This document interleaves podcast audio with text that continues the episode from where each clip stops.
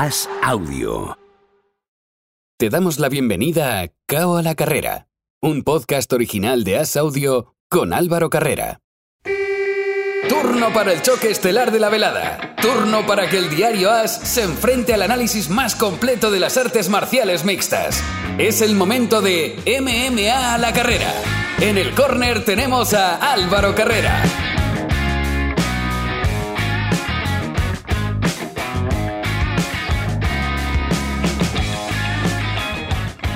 Tengo la sensación de que este 2022 en UFC o estamos con un combatazo que nos tiene encendidos o estamos muy tranquilos. ¿Qué tal? Bienvenidos.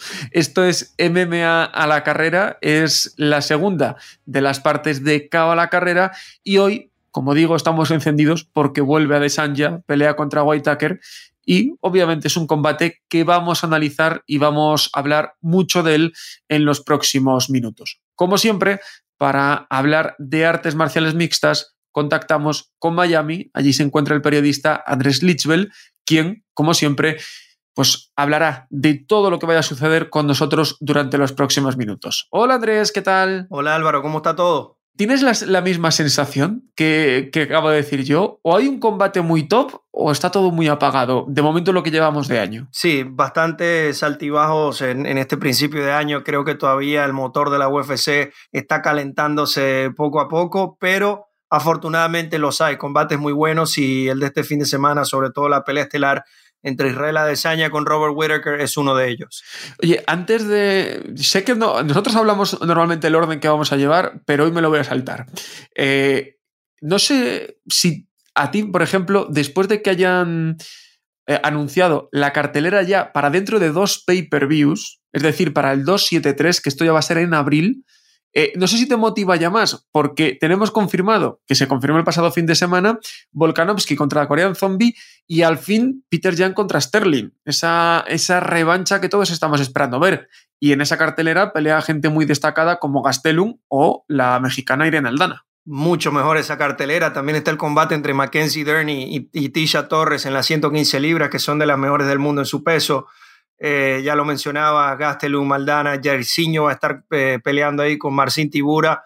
Dos peleas de, campeonato mundial. Está mucho mejor esa cartelera que la de este fin de semana, pero bueno, hay que ir en, en, en orden cronológico en la vida real. Ahí sí no podemos hacer nada, no podemos brincarnos nada. Es un día a la vez y bueno, debemos primero ir con el 271 que es este sábado. Exacto, porque entre medias está otro en el mes de marzo, o sea que todavía queda mucha tela que cortar hasta que lleguemos allí y también hay que hablar, obviamente, antes de ir a lo del fin de semana, a lo que sucedió la semana pasada, UFC Fight Night, Hermanson contra, contra Strickland, lo hablábamos aquí, va a ser una pelea larga, va a ser una pelea dura.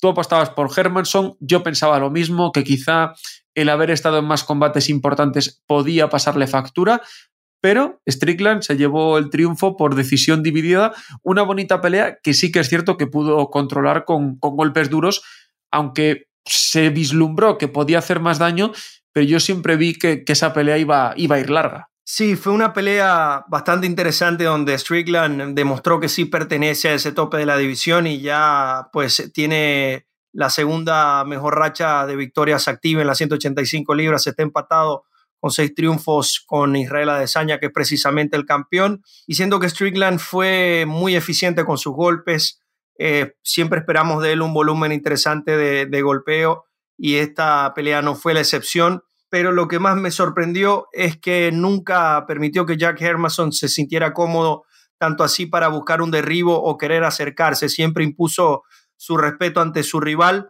y gracias a ello pudo llevarse el combate que considero que estuvo bastante parejo, aunque me sorprende que haya sido una decisión dividida. Yo la vi claramente para Strickland, hubo uno de los jueces que no lo vio así, pero al final del día Strickland vuelve a ganar la pelea.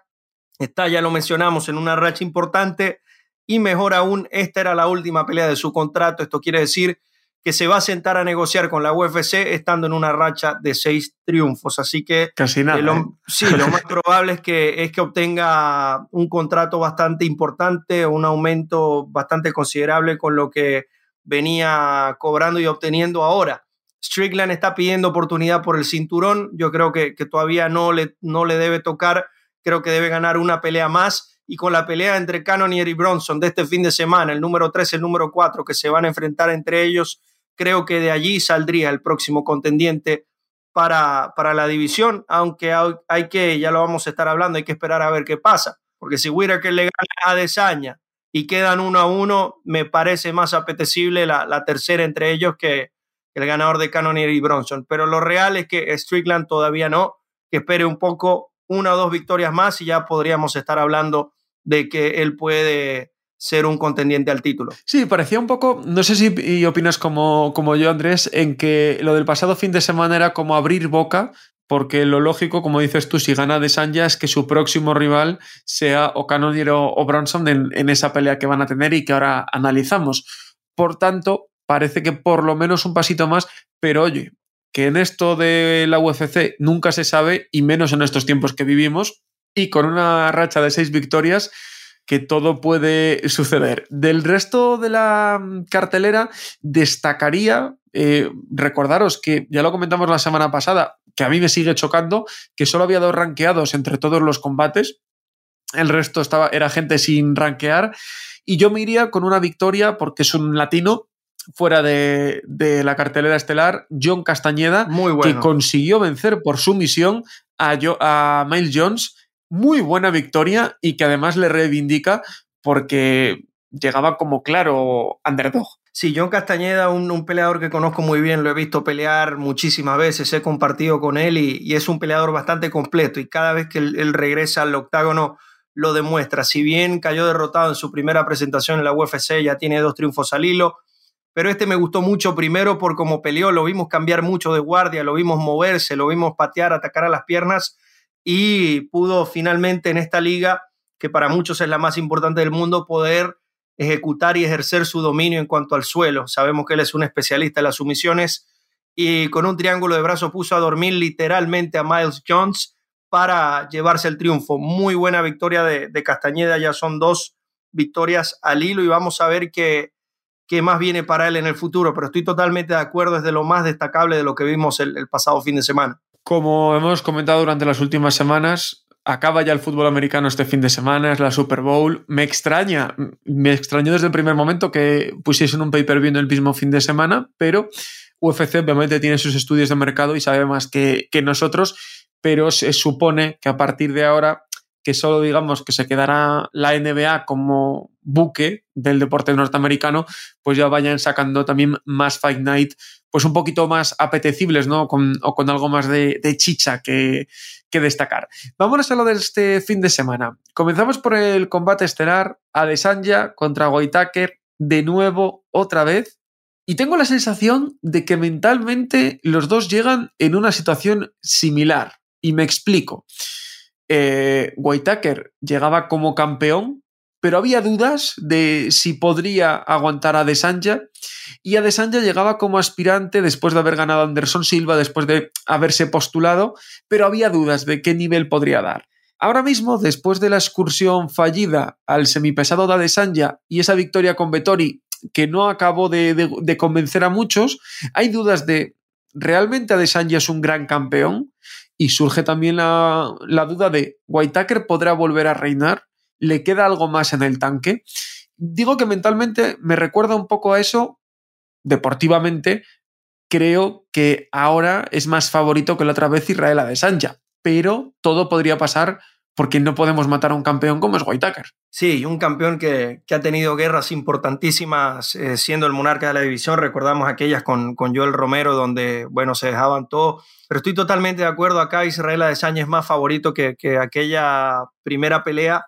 Pero acá lo que quiero destacar es, es por parte de Whitaker. Creo que, que, que la bola, la pelota está en su mano, porque él es, quien, él es quien debe pelear diferente, él es quien debe hacer los ajustes. Israel Adesanya sabemos lo que va a hacer, lo que siempre hace es un peleador extremadamente técnico, muy rápido, que se siente muy cómodo peleando a la contra, eh, te deja lanzar y en el mínimo en el mínimo error o, cuando ya él logra calcular o ver que lo que estás haciendo te hace pagar caro cada golpe que tú lanzas. ¿A qué quiero ir con esto? Que Kelvin Gastelum y Jan Blakowicz para mí mostraron cuál es la vía para poder derrotar a, a, Israel Adesanya, por lo menos complicarlo. Llevarlo al suelo, dejar que él sea quien ataque primero y que él busque la, la presión y no solo llevarlo al suelo en cualquier área del octágono, siempre que sea eh, lejos de la reja. ¿Por qué? Porque vemos a Israel Adesanya que a él le gusta mucho estar contra la reja, contraatacar desde allí, eh, pegar su espalda a la reja y si lo llevan al suelo la tiene para apoyarse y levantarse.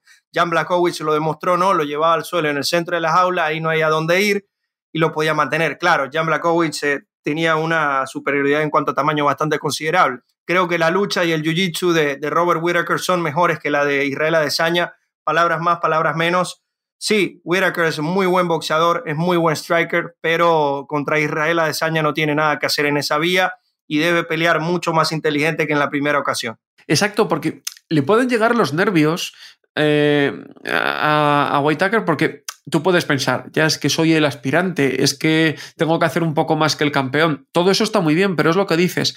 En el tú por tú, en el mano a mano, en, en el striking, no va a poder con Adesanya porque ya no pudo en la primera pelea.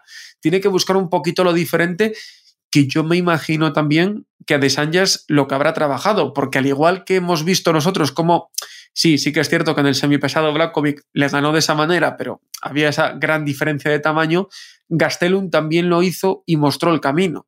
Entiendo que al igual que lo estamos viendo tú y yo y mucha gente, también lo habrán visto en su equipo y será una de las cosas que, habrán priorizado a la hora de, trabajar, porque ahí puede estar su kriptonita. Yo creo que esa es la vía y bueno, no creo, estoy seguro que, por allí puede venir el triunfo. No sé si recuerdas Álvaro cuando, cuando enfrentaba a Blackowicz, cada vez que Blackowicz lo llevaba al suelo y caía encima, ni siquiera terminaba de caer a Desaña y ya se le veía en su rostro la cara de decepción, porque es precisamente lo que él siempre está tratando de, evitar en el combate. Y estoy totalmente convencido de que, de que Robert Whittaker es mucho mejor que él en, esa faceta, porque ya lo mencionabas, eh, no es que, que Whitaker no es mejor striker que Adesanya, es que nadie lo ha sido. Nadie ha podido demostrar que este peleador, que además es un kickboxer más que curtido, más de eh, alrededor de 75 triunfos, eh, también ha boxeado de manera profesional. Otro dato no menor, Álvaro, 18 centímetros de diferencia en cuanto al alcance le lleva Adesanya Whitaker y 13 centímetros en cuanto a estatura.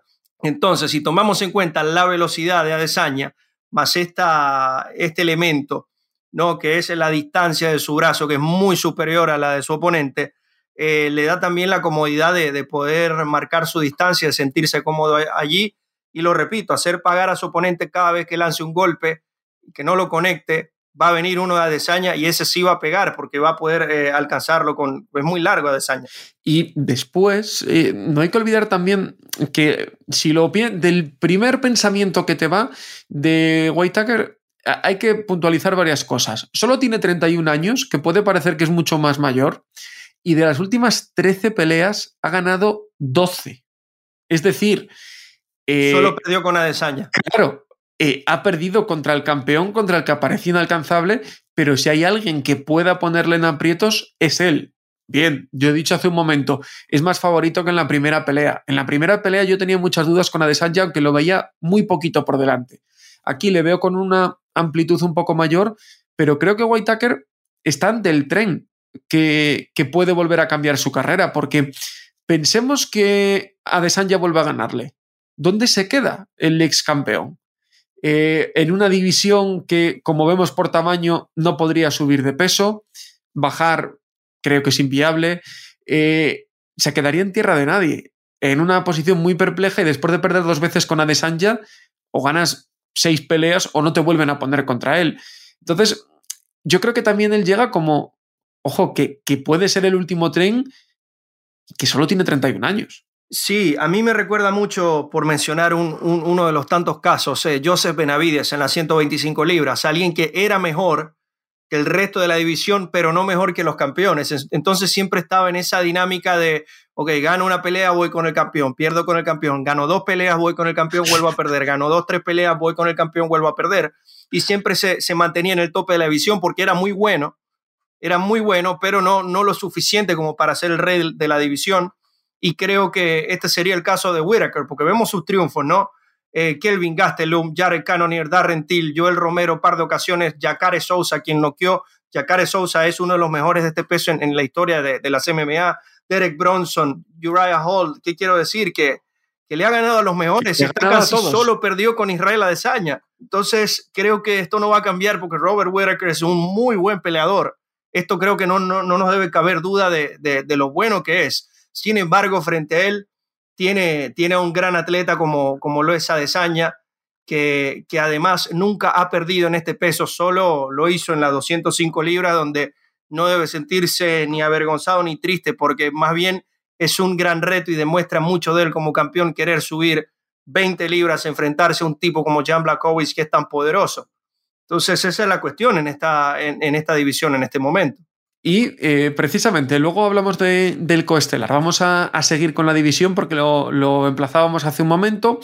En el, tercer combate en importancia de la velada chocan el número 3 y el número 4 de esta clasificación de, del peso medio, Jared Cannonier contra Derek Branson. Dos hombres que destacan por su pegada, un poquito más la de Cannonier, que precisamente Cannonier viene de perder hace dos combates contra Whitaker, pero viene en una racha de 4-1, mientras que Branson viene con una racha de cinco victorias que le ha permitido estar aquí.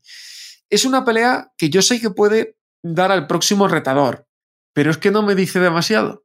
Sé que va a ser buena pelea, pero no es una pelea que, me diga demasiado sobre el papel. Debe ser una buena pelea. Ambos tienen, ya lo mencionabas, un, poder noqueador impresionante, un portento físico, pero también son dos tipos bastante completos y también se puede dar la pelea donde, donde se controle bastante en el suelo, donde no se arriesgue de más por el respeto hacia el otro. Es que ahí eh, estaba pensando yo, y es lo que me, lo que me, me haga que esta pelea no me diga mucho, que quizá eh, veamos una pelea no tan vistosa como nos gustaría. Y, y, es a tres rounds. Yo tengo la esperanza de que sí, de que sí sea una pelea bastante interesante, pero también tiene, tiene todos los ingredientes y elementos para que, para que ninguno de los dos quiera arriesgar de más. Pero lo que mencionamos hace un rato, yo siento que, que Whitaker y Adesanya están muy por encima del resto de la división, incluyéndolos a ellos dos, incluyendo a Sean Strickland que viene atrás y bueno, a Marvin Vettori, a quien ya Adesanya derrotó y el, resto de los chicos en, las 185 libras. Y es que, eh, decíamos, ¿en qué posición complicada se quedaría eh, si pierde? Pero si gana Desanya, a Desanya contra Cannonier o, Branson, ¿realmente te, te enciende? Vale, se, mola un montón ver a Desanya, pero igual se queda, entraría en ese bucle de decir, es tan superior que, no genera todo lo que debería por, por la calidad que tiene. No, ya Desaña le, le, ganó a, le ganó a Bronson y, y Robert Whittaker ya le ganó a los dos, a Cannonier y a, Bronson. Entonces eso es lo que quiero ir. Obviamente pueden hacer ajustes y se vuelven a enfrentar, pero, pero no, no, no, los veo siendo, no los veo siendo campeones, lamentablemente. Claro, todo puede pasar y ellos dos son, son experimentados, sobre todo Bronson. Pero vamos a ver qué nos ofrecen. es, este es otro tema también, Álvaro no es solo ganar, es cómo se gana, porque si uno de ellos dos, Cannonier o Bronson, logra ganar de forma contundente, dominando la pelea o con un knockout que, que de verdad ponga a todos de pie, hay maneras de ganar. Repito, no, no, es solo ganar. Y de, y de, esta forma creo que sí levantarían aún más la mano para poder eh, pelear por el cinturón. Pero si nos ofrecen una pelea eh, precavida, timorata, buscando poco a poco, sin arriesgar mucho, en tres asaltos donde no se, no se demuestre mucho, puede pasar otra cosa. Y hablamos de Strickland y él tiene un elemento que no tienen estos dos. Es que cómo vende una pelea Strickland, cómo le encanta hablar a este chico. Eh, es un personaje, ya lo vimos, el, lo vimos contra Hermason y siempre lo hace. Eh, cómo le empieza a hablar a su oponente, cómo le empieza a gritar cosas, lanza golpe, le dice, vamos, venga, venga. Y a la gente le gusta esto. Entonces, Strickland creo que en una pelea por el cinturón él no va a tener ningún problema de, hablar mal y hablar basura de, tanto de Adesanya como de, de Whitaker. Entonces, ese es otro elemento que creo que va a entrar allí en cuanto a la negociación de contrato que va a tener en los próximos días. Y después, todo lo contrario de lo que he dicho en, en esta pelea, me ocurre con, la pelea coestelar. Creo que tengo muchísimas ganas de verla. Puede que, sea peor en cuanto a, técnica, pero me apetece mucho ver el duelo entre Lewis y Tuibasa porque es que no sabemos si va a pasar de los 10 segundos, si va va a irse al tercer asalto y va a acabar, no lo creo, pero quizá hasta los puntos, porque vemos dos pegadores, Lewis 81% de victorias por KO, 93 para Tuivasa, quien viene con cuatro victorias consecutivas.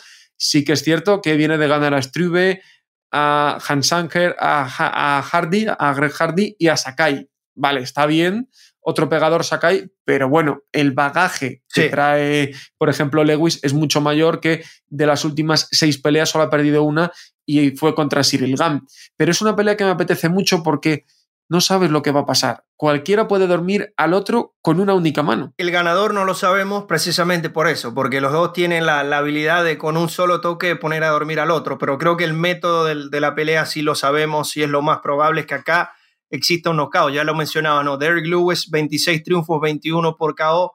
El caso de Tuivasa, 13 triunfos, 12 por KO. Es como que eh, es lo más probable que acá alguien termine dormido, alguien, alguien vaya a noquear acá eh, pero acá lo, que va a ocurrir es lo que, lo que mencionábamos, ¿no? Vemos los rivales de Derek Lewis, eh, ha estado arriba en la división, ha derrotado a muy buenos luchadores, como el caso de, Curtis Blade, como Alexei Oleinik, ¿no? Ha enfrentado a tipos, si bien cayó derrotado, pero Daniel Cormier, Junior Dos Santos, ha derrotado a Francis Engano, que tiene una pegada que todos conocemos. ¿A qué quiero ir? Que tiene, tiene un roce de competencia mucho más alto, Derek Lewis. De hecho, me, me llama la atención esta pelea porque es el número 3 contra el número 11. Pero acá me da la impresión de que es esas eh, pocas veces donde los matchmakers deciden irse por la diversión que por, por buscar, el, que, por buscar algo que, que, tenga sentido en cuanto a la contención al título. Derek Lewis, eh, al contrario, siento que tiene mucho que perder con esta pelea ya en la racha que viene, eh, habiendo ganado antes de eso, perder por un título interino, él sabe que ya lo hemos hablado acá, que él, fácilmente puede ser el siguiente en la línea para pelear por el título, pero viendo que ahora en Gano se va a operar, va a negociar contrato, él sabe que pelea por el título no va a haber en un tiempo.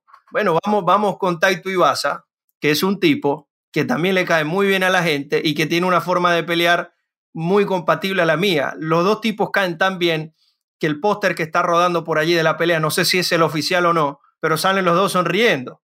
y son dos tipos que pesan, son gigantes, que, tienen, repito, la habilidad de, arrancarle la cabeza a alguien con un golpe, pero tienen esa personalidad, ¿no? Tú a cuando gana y le pide el zapato a un fanático y se, y se toma una cerveza, y Derrick Lewis también, que a veces se quita los, las pantalonetas y hace su show. Yo creo que esta es una pelea para los fanáticos, repito, el número 3 contra el número 11 no tiene mucho sentido, pero buscando darle un poquito más de color a, esta cartelera es por, por, la razón que este combate está allí como coestelar que sin duda alguna se, lo da, ese color que, quizá le, también le, veníamos reclamando. A mí ya te digo, es una pelea que, que, me apetece ver. Destaca, yo destacaría también que las otras dos peleas en la cartelera estelar no son de ranqueados y luego, en cuanto a ranqueados, tenemos en el peso mosca femenino a Roxanne Modafer contra Casey O'Neill y Alex Pérez número 4 contra Matt Schill en el 9 peso mosca. Son los otros ranqueados que tendremos en, en este evento. Fuera de los no ranqueados, creo que Andrés, tú y yo coincidimos mucho en que tenemos muchas ganas de ver en acción a Marcelo el Pitbull Rojo, el argentino, quien pelea contra Kyler Phillips en la segunda de las peleas de esa cartelera estelar. Sí, Marcelo Rojo, peleador oriundo de Río Cuarto, Córdoba, Argentina. Eh, alguien que, ha luchado bastante por estar allí, debutó en el mes de marzo del año pasado contra un 145 libras, recordemos que, que fue un short notice, eh, un corto aviso, y bueno, él se dejó todo allí hasta el final, lo terminan derrotando en el tercer round, pero él llevó eh, su físico hasta, hasta, el, hasta el final ¿no? del combate. Y lo más curioso es que ya le han cancelado tres peleas. Él ha estado tratando de regresar entre agosto y octubre del año pasado. Kevin Crump, Jonathan Martínez y Daniel Santos, por alguna razón u otra, la pelea siempre se terminaba cancelando. Pero finalmente vamos a poder ver nuevamente al Pitbull Rojo en un main card de evento numerado de la UFC, algo que me, me genera mucha alegría. Lo conozco al Pitbull Rojo lo he visto pelear muchas veces y, es de esos peleadores que, repito, se ha labrado su camino con bastante sudor, con bastante esfuerzo y ahí ya va a tener la, oportunidad de, pelear contra alguien de su peso. Esto es lo que más quiero destacar, porque repito, en, su primer combate fue contra alguien más grande que ya venía preparándose para un combate. Pero esas son las peleas que a veces tú debes tomar para entrar en la liga, ¿no? Y así fue. Te llaman, mira, está esta oportunidad y tú solo tienes que decir que sí contra quien sea, en el peso que sea. Ya él lo hizo y va a regresar. Y también un dato no menor, eh, entrena en el Entran Gym, ¿no? para mí es hoy por hoy el mejor gimnasio de toda Latinoamérica. La, hace par de semanas lo vimos en la cartelera de Brandon Moreno. Perdón, hubo hasta cuatro atletas de ese gimnasio.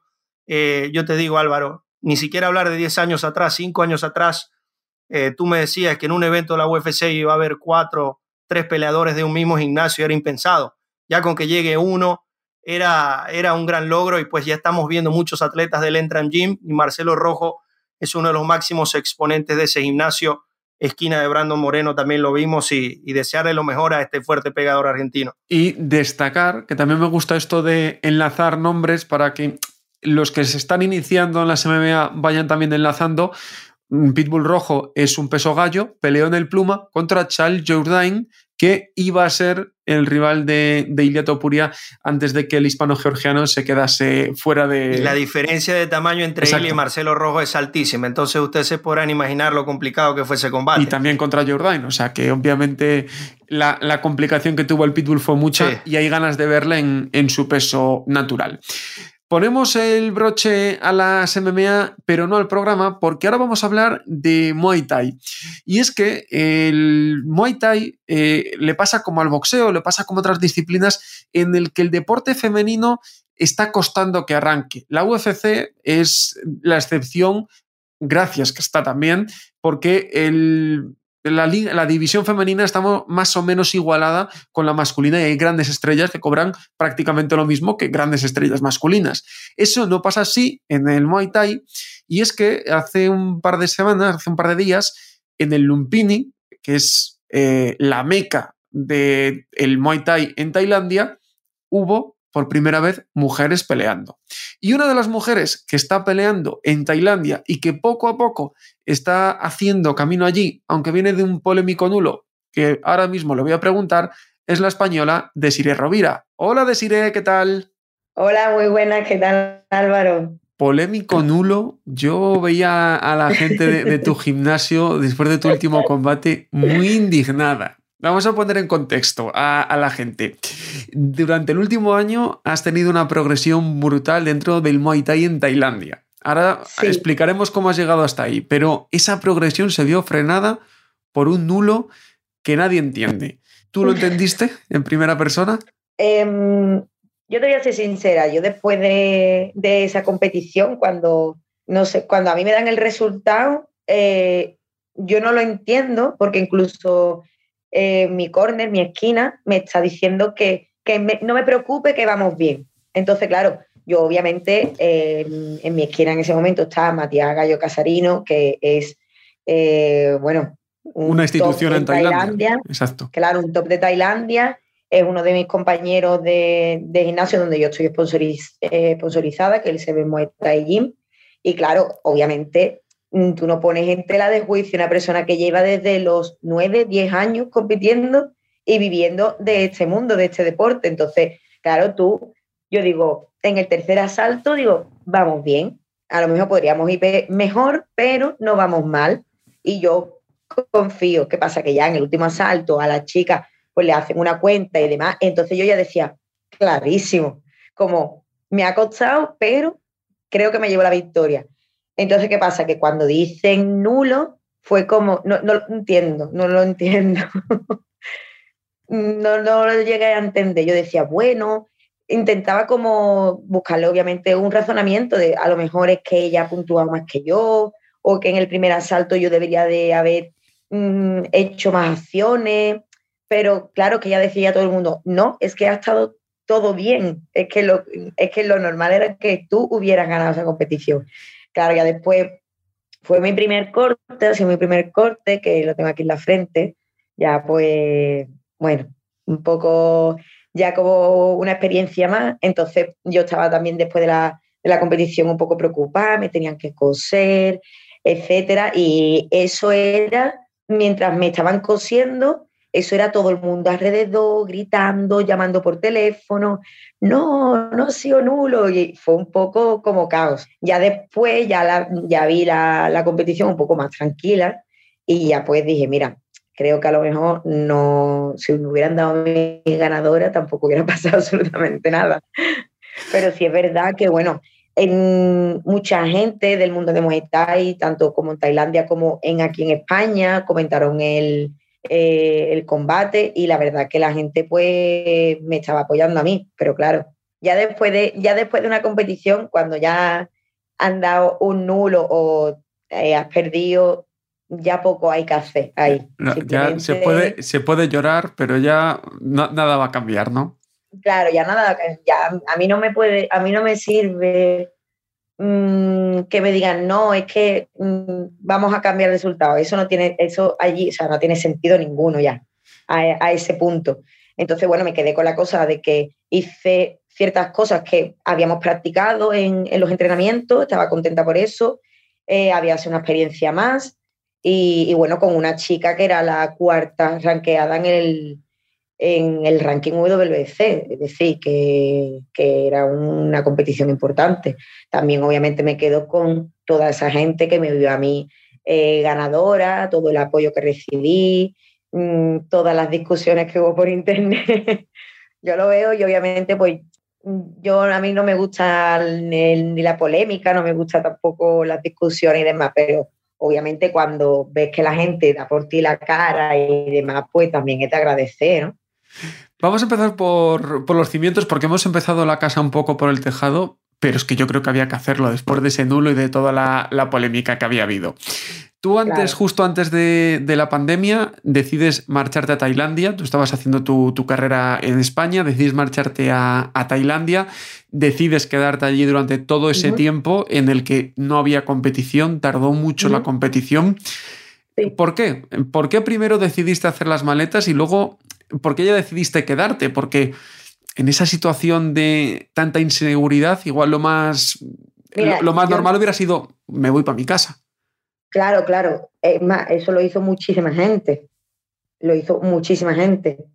Eh, pero bueno, yo antes de, ya definitivamente ya afincarme allí, yo he estado varios años que iba a, este gimnasio, el CB allí, y yo pues a lo mejor estaba varios meses, me volvía porque tenía que trabajar, para conseguir dinero, eh, a lo mejor me iba para prepararme una pelea específica, allí con mi otro de mi compañero, el gran Carlos Coello, ¿no? que fue mi primer maestro, y a lo mejor teníamos, una competición y yo iba, me preparaba y después volvía a España. Así tuve mm, varios años, porque no me podía permitir estar de una forma tan prolongada en, en Tailandia, hasta que ya pues hablé de una serie de gestiones con este gimnasio y aceptaron tenerme sponsorizada, que sponsorizada pues te permite estar durante un tiempo pues, más largo allí y puedas eh, avanzar en tu carrera.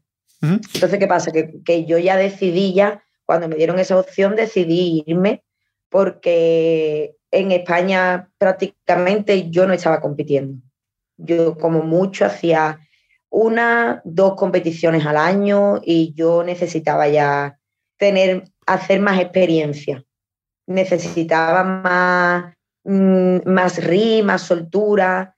Entonces, aquí a lo mejor no lo podía conseguir como yo quería. Yo me quería dedicar a esto al 100%. Es decir, mi vida al 100% a esto. Y yo sabía que aquí en España a lo mejor no iba a ser posible. Entonces, ya cuando ya me decidí ya a fincarme allí, pues creo que me fui y a la semana ya nos confinaron. Pero bueno, en ese tiempo imagino que también te dio mucho tiempo a avanzar eh, deportivamente, ¿no?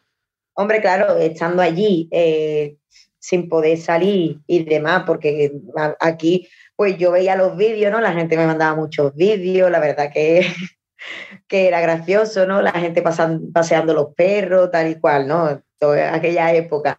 Pero es verdad que allí pues había un toque de queda, son más estrictos, la policía es militar, eh, eh, se tomó de otra forma también. Entonces, en, en todo ese tiempo, yo seguía entrenando.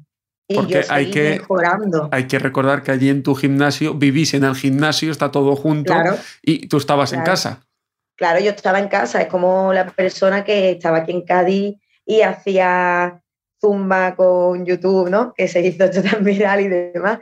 Pues lo mío, lo mío era igual, simplemente es que yo tenía el gimnasio justo al lado, entonces yo podía seguir entrenando, obviamente con unas pautas de distancia, de higiene y demás, pero los pocos que nos habíamos quedado allí podíamos seguir entrenando, entrenando cosas, pues, eh, cosas siempre con distancia, nada de casi todo trabajo de saco, de resistencia, de algunas técnicas, pero con, siempre con el saco, nada de contacto. Entonces, en ese, en ese tiempo sí es verdad que no había competición, pero yo creo que tanto a mí como a mis compañeros nos ayudó mucho a mejorar ciertas cosas que a lo mejor entre competición y competición no te, em, no te da tiempo trabajar con más profundidad. Y después de, todo ese tiempo de, encierro, pasaron, se fue ampliando, pues todas las, se fueron quitando restricciones, pero en Tailandia costó un montón que volviese la competición. Y justo cuando vuelve, tú lo haces en la televisión, a lo grande. a lo grande. Es decir, nosotros, nosotros, tanto por el Carlos como yo, que estábamos allí los dos, pues decidimos no volvernos para España, porque todo el mundo, casi todo el mundo se estaba volviendo, no había competición no se sabía cuándo, íbamos, cuándo iba a volver. Casi todos los gimnasios, por no decirte, todos los gimnasios eh, estaban cerrados. Entonces, mm, era, estamos viviendo aquí, pero no sabemos esto por dónde va a por dónde van a ir ya los tiros. Estamos esperando, estamos preparándonos, pero puede esto durar un mes, puede durar tres, cinco, un año, no lo sabemos. Pero sí teníamos claro que si en el momento que nosotros salíamos, eh, lo, complicado era, era Entonces, claro, nosotros dijimos, preferimos estar aquí, estar preparándonos y cuando en algún momento abran los eventos, como hay tan poca gente, como hay tan pocos eh, competidores, pues tendrán que contar con nosotros más. Y porque nosotros estamos preparados. Y claro, así fue. Cuando empezó otra vez la competición, sobre todo en este evento de, la tele, en la tele que mm, Super Chami Hardcore, eh, una de las primeras semanas me, ya me llamaron a mí y me dijeron, mira, quiere, queremos que pelees contra la vigente campeona de Tailandia. Y yo hay que recordar que yo llevaba ya ese año, yo llevaba un año sin pelear, o sea, un año sin competir. Y es, era como, un año sin competir, em, sin acordarte bien de, bueno, de las sensaciones, de lo, que de lo que conlleva ya subirte al ring y demás. Em, en la tele y contra la campeona de Tailandia. O sea, fue un combo total.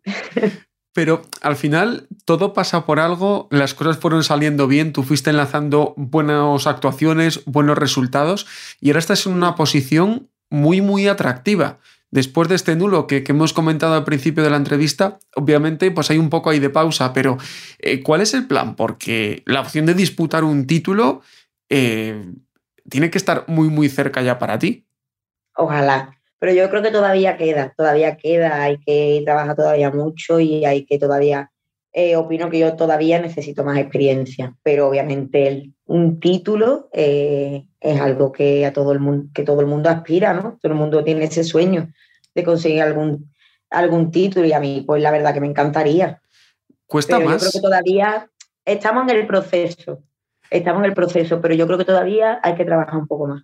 ¿Cuesta más eh, siendo de fuera? Porque sabemos que los tailandeses para eso a veces son muy cerrados, en lo masculino cuesta, pero no sé si en lo femenino quizá cuesta un poquito más, porque también digamos que la cultura está un poquito más arraigado a lo antiguo. Eh, cuesta en el aspecto de que, bueno, mm, así general, ¿no? que se habla muchas veces, eh, todos los estadios no permiten la competición femenina. Es decir, estadios ahora, por ejemplo, como el Lumpini, ¿no? que es la meca del Muay Thai, ha iniciado eh, a, introducir en sus CAR mm, competiciones femeninas. Es más, hace un par de días hubo la primera CAR femenina en el Lumpini, era íntegramente femenina solo eran tailandesas. Entonces es verdad que poco a poco el, eh, su mundo bueno, el mundo de, este deporte pues se está abriendo poco a poco a lo femenino, pero sí es verdad que cuando tú sigues viendo las CAR de incluso los eventos, los eventos televisados, sigue siendo mucho más masculino que femenino. Pero es algo que una de las cosas que yo me alegro mucho de haber estado allí durante este tiempo de pandemia, pese a todo, todo lo negativo, em, ha sido que yo he visto florecer ese movimiento. Yo he visto cómo las mujeres tenían simplemente una competición en la, en la tele y poco a poco se hizo el main event femenino, el co-main event también femenino. Entonces tú vas viendo que poco a poco el deporte se está abriendo y está eh, valorando el deporte femenino. Y eso es muy, muy bonito vivirlo allí. Entonces, es verdad que es complicado porque algunos estadios todavía pues no contemplan la idea, pero ya poco a poco ya se van abriendo un poco, se van abriendo. Entonces, es bonito verlo, pero obviamente hay que trabajarlo, hay que trabajar muchísimo.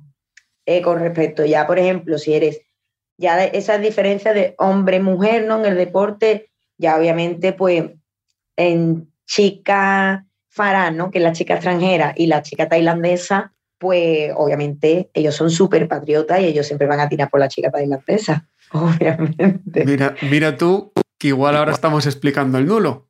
¿Quién sabe? si hemos empezado con una cosa y lo cerramos así. ¿Quién, ¿Quién sabe? Pero... Eh, ellos son también muy patriotas y obviamente si la cosa está un poco que no saben, mm, ellos tiran por su, por su gente. Es más, eh, estos eventos de, eh, por lo general, los eventos de mm, el extranjero contra el Thai, eh, los tailandeses lo ven porque quieren que ganen los Thai. Es la, como la supremacía de los tailandeses en su deporte. Es un poco así. Pero bueno, las cosas con respecto a las mujeres van cambiando poquito a poco y, la verdad que fue una cosa que, aunque yo no peleara en las caras y demás, a mí me, yo me sentía súper orgullosa. Pues decir, estamos muy orgullosos de que ese cambio tenga tu rostro como uno de los principales protagonistas y ojalá dentro de muy poco no verte en la tele, sino verte ya disputando un cinturón. Muchas gracias. Muchísimas gracias. Qué buena noticia, Andrés, que como nos cuenta Desiree, poco a poco vaya mejorando esa integración en Tailandia, que es una sociedad un poquito más complicada que quizá las, occidentales, y poco a poco también el, deporte femenino vaya avanzando en el, en el Muay Thai, que es muy importante porque sabemos que las MMA, mucha gente viene de deportes como el Muay Thai o el kickboxing. El Muay Thai, un deporte que precisamente en Tailandia, donde es originario, es, es prácticamente una religión, ¿no? Vemos a, chicos ya con muy corta edad teniendo más de 100 peleas, es algo bastante impresionante y por eso ganarse el respeto de ellos no es nada fácil, por eso que, que podamos ya tenerla a ella compitiendo en este estadio tan, tan mítico, ¿no? ya lo mencionaba, en la meca de este deporte, es, es algo bastante interesante y desearle lo mejor, ¿no? Que pueda hacerse un nombre allá y ganarse el respeto. Eh, ella de momento, de momento no, no está en el Lumpini, pero yo estoy seguro que lo va a conseguir. Pero lo importante es que por lo menos ya hayan entrado mujeres. Exactamente. Y, ella sabemos las condiciones que tiene y lo puede lograr. Pues Andrés, como siempre, un auténtico placer tenerte con nosotros. La próxima semana más y mucha UFC con el pay-per-view de este fin de semana. Muchas gracias. Muchas gracias a ti Álvaro y ya la próxima semana regresamos con más de KO a la carrera. Y a vosotros, los que estáis del otro lado, gracias por haber estado una semana más con nosotros charlando sobre artes marciales mixtas. Y si os interesa la lucha libre, si os interesa el wrestling, no desconectéis de a la carrera, porque es lo próximo a lo que nos vamos. Chao, chao.